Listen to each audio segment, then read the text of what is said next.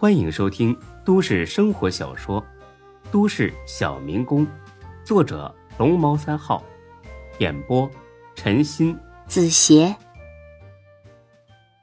第二百一十七集。张二狗一脸的严肃认真。我没拍马屁，你们认识孙志的时间比较长，这一点应该比我更清楚。他确实不是个寻常人，否则你们也不会死心塌地的跟着他。才哥和欢子互相看了看，愣了几秒钟，还是赞同了这个说法。是的，孙志个人的综合能力确实远远超过常人，为人仗义，能言善辩，打架厉害，还很帅。唯一的缺点就是好色。不过对男人来说，这也不算太大的缺点，因为孙志虽然好色，却不滥情。你接着说。张二狗又捋了一把胡子。像赵海洋这种已经混出个名堂的人，是不会怕恐吓的，更不怕咱们来阴的。唯一能折服他的。就是个人魅力，怎么说呢？差不多就是英雄惺惺相惜的意思吧。我相信啊，只要孙志敢单枪匹马的去找他谈谈，他一定会有所触动。这话一出，他们三个都齐刷刷的看向了孙志。孙志也没半点畏惧，很凝重的点了点头。这确实是个办法。我去找赵海洋。做出了决定，就该想想如何准备了。什么时候去？穿什么衣服？见了面谈什么？如果赵海洋翻脸，该怎么应对？他们四个人又商量了将近两个钟头，总算敲定了这一切。第二天早上九点，在张二狗、才哥、李欢的注视下。孙志拨通了赵海洋的电话，让人意外的是，只响了两声，他就接了起来。你好，孙志。孙志心里边咯噔一下，看来赵海洋已经把自己的一切都摸清楚了，包括电话号码，而自己对他却差不多是一无所知。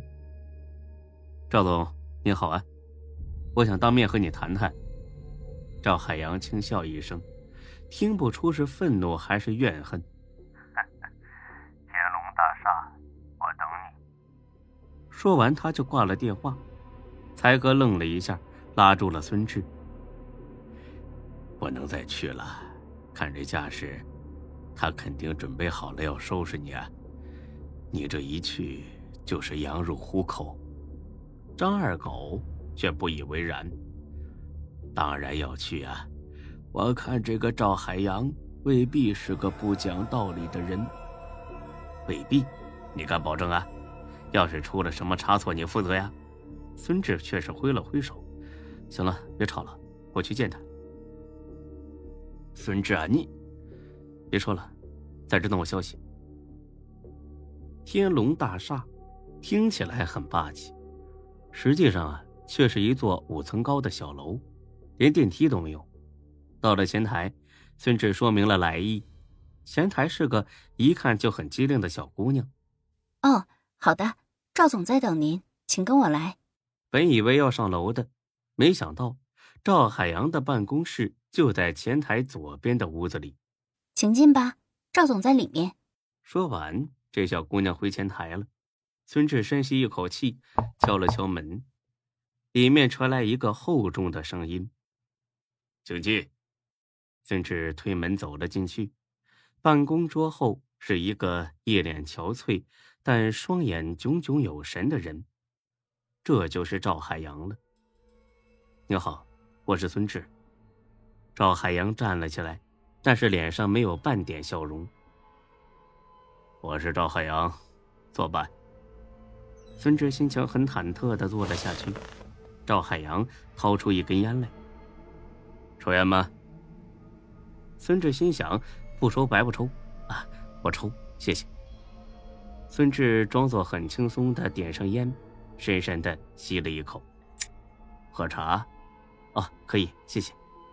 赵海洋拿起电话：“小林呐，泡杯茶。”几十秒钟之后，前台那姑娘送进来一杯茶，放到孙志旁边的桌子上，而后就出去了。赵海洋看了眼孙志，还是那副喜怒无形于色的样子，似乎并不打算主动开口。孙志可忍不住了：“我的店，还有车，还有……”没等他说完，赵海洋开口：“是我让人做的。”他这么诚实，反倒让孙志哑口无言了。现在是法治社会，你这么做，不太好吧？赵海洋终于露出一丝冷漠的笑：“哼，不太好。我大哥死了，我侄子现在还在里面，你跟我说不太好，是不是有点过分了？”孙志牢记着来之前张二狗的嘱咐，做出一副很强硬的样子。请你搞清楚，是赵天先惹我的。赵海洋很随意的应了声：“哦，你很厉害是吗？